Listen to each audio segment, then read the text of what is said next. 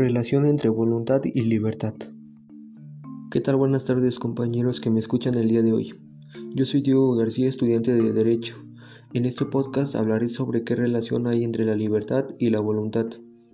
Es un tema muy digerible y agradezco por tomarse el tiempo de escuchar mi explicación del día de hoy. Este tema suele ser interesante ya que nos explica la diferencia entre ambos aspectos. A simple vista parecen significar lo mismo, pero no es así.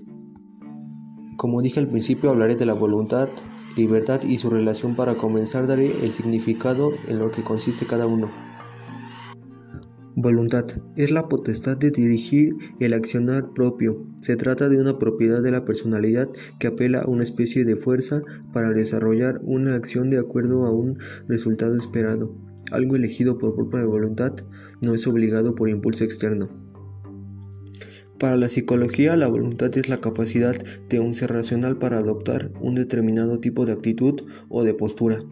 Capacidad para realizar determinadas acciones que de antemano se había fijado o propuesto el individuo. En este sentido, la voluntad puede entenderse como la capacidad consciente para planificar el propio comportamiento, para fijarse una serie de metas y por lo tanto para establecer la propia escala de valores. En filosofía la voluntad ha derivado en diferentes campos. En ese devenir, los temas centrales de discusión han sido Dios y la razón. Veremos la voluntad analizada desde la ética que centra su atención en los actos humanos conscientes y voluntarios de los individuos que se afectan a otros, sean estos un individuo o un grupo. El objeto de análisis de la ética está orientado en el deber ser acto moral, acto humano, más que el ser valor absoluto de la persona o valor ontológico. El acto humano se analiza a través de la voluntad y la libertad.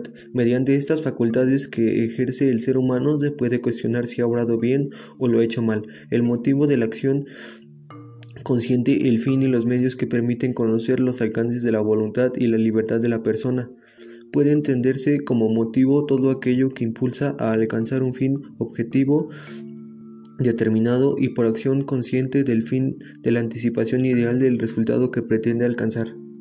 La conciencia de un fin y la decisión de alcanzarlo convierten al acto humano o moral en un acto voluntario o un acto realizado en libertad, en tanto la decisión de realizar un fin que presupone su elección entre otros.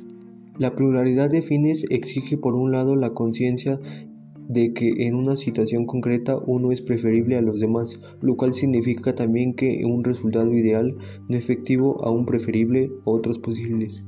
La pluralidad de fines exige entonces la elección de un fin entre otros y la decisión de realizar el fin escogido. Un acto bueno es según la ética teleológica el que cumple con su fin, el que alcanza su finalidad más al acto superior a todos los demás por estar en manos de las personas es el acto libre. La elección de alcanzar un fin elevado con medios no adecuados no los justifica y por el contrario oscurece la acción del ser humano, convirtiéndolo en un acto ruin, mientras que la acción humana que alcanza un fin por medios, por ejemplo el esfuerzo propio, lo convierte en una virtud o en un acto honorable. Ahora hablaremos de la libertad. La libertad es la facultad que posee una persona o grupo de personas para actuar en las diferentes situaciones de la vida según sus derechos y su propia voluntad. Por ejemplo, libertad de elección, libertad de culto o libertad de expresión. La libertad es uno de los valores universales más apreciados en la relación con el perfeccionamiento personal y realización del hombre. Sin la libertad perderíamos la oportunidad de encontrar el sentido a nuestras vidas. Los valores son universales y no porque todo el mundo los acepte, los comprenda y los realice, sino porque cada valor señala un imperativo o deber. Es un ideal que cualquier persona humanizada debe poder reconocer y desear su, realización.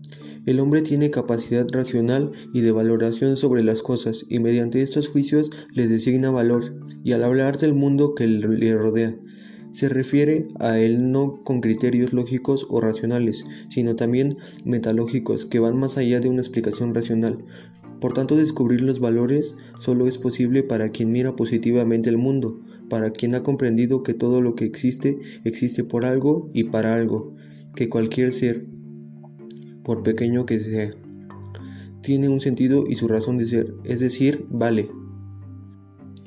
Para el que se coloca así en el mundo y no pasivamente como cosa entre las cosas, todo cuando existe es bueno, es un bien. De modo que podemos llamar bien a cualquier ser en cuanto es portador de valores. Daré una explicación breve de la relación entre estos dos. El hombre por su voluntad es capaz de moverse hacia la verdad que la inteligencia le presenta y a la que inclina percibiéndola como bien, es decir, como algo que lo perfecciona. La libertad se finca de ambas facultades, ya que un acto libre es aquel que se lleva a cabo con conocimiento y voluntad. Y pues bueno, con esa explicación podemos concluir que la voluntad y la libertad son muy similares y van de la mano, ya que la libertad tiene la elección y capacidad de poder decidir y realizar lo que piensa tomando en cuenta si es bueno o malo, y la voluntad solo implica poder reflexionar tu acción y decisión tomando en cuenta los valores.